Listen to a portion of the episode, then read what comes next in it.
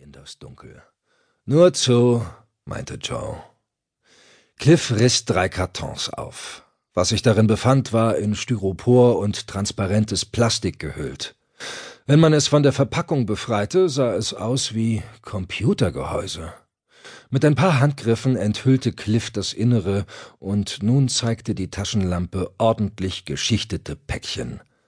Sie enthielten weißes Pulver. Kannst gerne eine Probe nehmen, sagte Joe von draußen. Scheinbar stehst du ja auf Stoff. Oder war das eben nur eine normale Kippe? Cliff setzte seine Begutachtung fort. Er riss zwei zufällig ausgesuchte Tüten mit dem Fingernagel auf und tastete mit dem Finger nach dem Pulver. Er hütete sich jedoch etwas davon an die Lippen zu führen. Sowas sah man hin und wieder im Fernsehen. Niemand, der wirklich mit Drogen zu tun hatte, nahm eine Geschmacksprobe. Man konnte sich auf die Art vergiften, wenn der Stoff nicht in Ordnung war. Oder sich zumindest eine Überdosis verpassen. Cliff roch an seinen Fingern. Dann beendete er die Kontrolle. Okay, packen wir um, sagte er und kletterte aus dem Wagen. Die Männer arbeiteten schweigend, schnell und effizient. Zehn Kartons wanderten in den Pickup. Dann holte Cliff aus dem Handschuhfach einen Umschlag mit Geldscheinen. Scheint sich ja zu lohnen, sagte er, während Joe in geübter Geschwindigkeit die Scheine zählte. Für dich doch bestimmt auch. Cliff zündete sich wieder eine Zigarette an. Dann mach's mal gut, sagte Joe und verstaute den Umschlag in der Innentasche seiner Jacke. Nicht so schnell. Was ist noch? Ich hab's eilig. Ich will dich nur was fragen. Joes Gesichtsausdruck wurde misstrauisch. Fragen haben wir nicht so gerne. Aber ich kann mir schon denken, was du wissen willst. Tatsächlich? Klar. Das fragen mich alle. Glaub mir. Was will ich denn wissen? Oder besser, was glaubst du, was ich wissen will? Joe machte einen Schritt zurück und sah Cliff abschätzig an. Alle wollen einen Job bei El Doctor. Und ich bin sicher, dass es darum in deiner Frage geht. Cliff lächelte verlegen. Ja, kann schon sein. Aber was ist daran schlecht? Ich würde mich gerne bei El Doctor bewerben, wenn das ginge. Er druckste herum hatte daran gedacht, mich zu verändern und so. Joe grinste über das ganze Gesicht.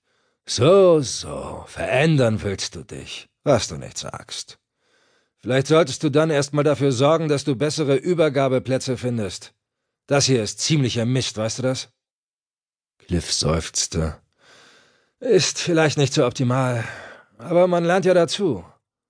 Nun kam Joe wieder dichter an ihn heran und beugte sich herunter. Cliff wich nicht zurück, wehrte sich auch nicht, als der andere ihn am Kragen packte.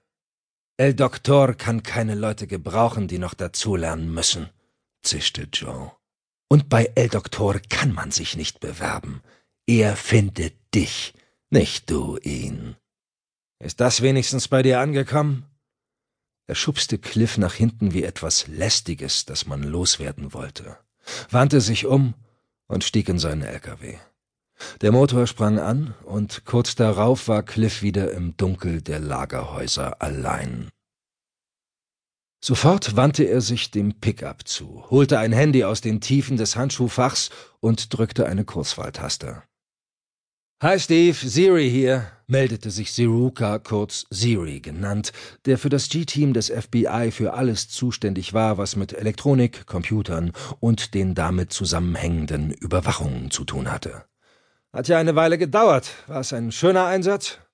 Special Agent Steve DiLaggio, alias Cliff, warf die Zigarette weg und lachte.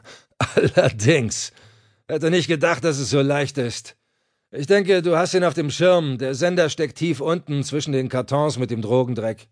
Jip, rief Siruka. Er fährt nach Norden. Wahrscheinlich kommt er rüber nach New York, wie wir vermutet haben. Kannst Dienstschluss machen. Dilaggio lachte. Dienstschluss? Du hast schon bessere Witze gemacht.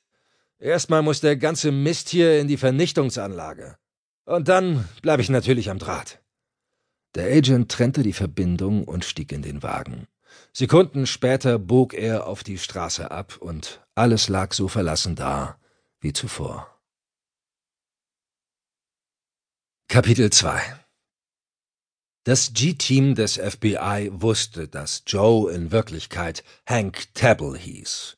Und natürlich wusste es schon lange, dass er für El Doctor arbeitete, einen Drogenboss, der in letzter Zeit immer mehr Einfluss gewann.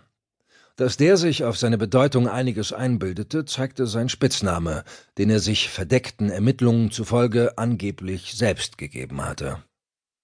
El Doctor, so hatte man auch den legendären Drogenfürsten Pablo Escobar genannt, den skrupellosesten und reichsten aller Drogenhändler.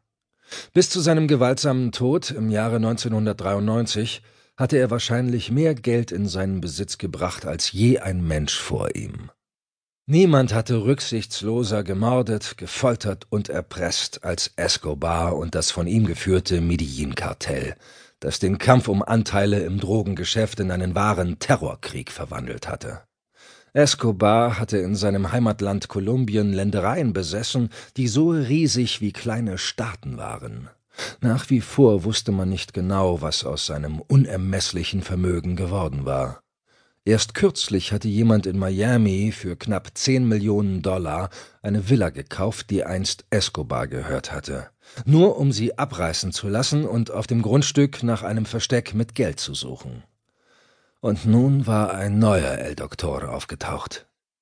Nach den Ermittlungen von Special Agent Elagio hatte er einigen Einfluss gewonnen. Seine Identität lag allerdings vollkommen im Dunkeln. Für das G-Team des FBI bedeuteten die Ermittlungen mühsame Kleinarbeit. Die Special Agents Jeremiah Cotton und Philippa Decker hatten nur ein paar hundert Meter südlich des Treffpunkts von Delagio und Tebble in einem unauffälligen Kombi gewartet. Von Serukas Angaben aus dem Hauptquartier geführt, übernahmen sie die Verfolgung. Wenn wir Pech haben, klappert er erst noch weitere Kunden ab, sagte Cotton, der am Steuer saß und den Wagen durch die nächtliche Stadtlandschaft rollen ließ. Was dachten Sie denn, wozu er sonst die ganze Ladung dabei hat? meinte Decker. Es wird eine lange Nacht. Oder sind Sie vielleicht schon müde? Sie grinste.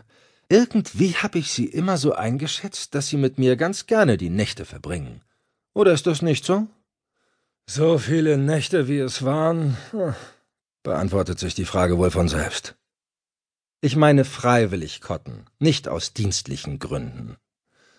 Wenn Sie mir da mal eine Chance geben, sehen wir weiter. Hin und wieder gab es kleine Momente, in denen es zwischen ihnen ein bisschen prickelte. Zumindest auf Cottons Seite. Doch wenn es mal dazu kam, zeigte sich seine Kollegin, die länger als er beim G-Team war und damit Weisungsbefugnis besaß, doch wieder eher kühl. Meistens dann, wenn es gerade mal für eine Sekunde zu sowas wie einem Flirt gekommen war. Wahrscheinlich waren die kleinen Neckereien ihre spezielle Art, mit Stress umzugehen. Und die Ermittlungen im Fall El Doctor hatten schon für ziemlich viel Stress gesorgt.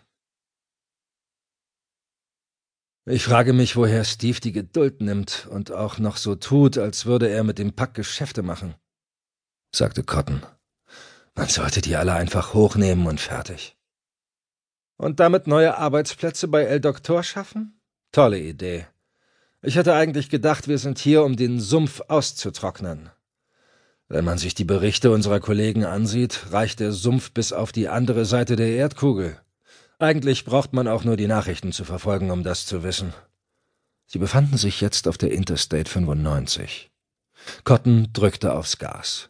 Da hinten ist er, sagte Decker. Cotton fuhr noch etwas schneller wie getrieben von der Wut, die ihn plötzlich angeflogen hatte. Wenn er sich vorstellte, dass in dem unscheinbaren LKW einer der Verantwortlichen für unzählige im Drogenelend lebende und auf Raten sterbende Menschen saß. Aber Decker hatte ja recht. Ungeduld brachte nichts. Es war wie beim Angeln. Man musste einfach warten können, damit einem der ganz große Fisch ins Netz ging. Ich hätte als Junge in Iowa meinen Vater öfter beim Angeln begleiten sollen, sagte er vor sich hin. Decker runzelte verständnislos die Stirn. Was meinen Sie? Verstehen Sie eh nicht. Jetzt hatten sie Augenkontakt zu dem LKW, der nun den Highway verließ. Es ging wieder ein Stück durch die unübersichtlichen Vorstädte. Das Handy, das auf dem Armaturenbrett befestigt und laut gestellt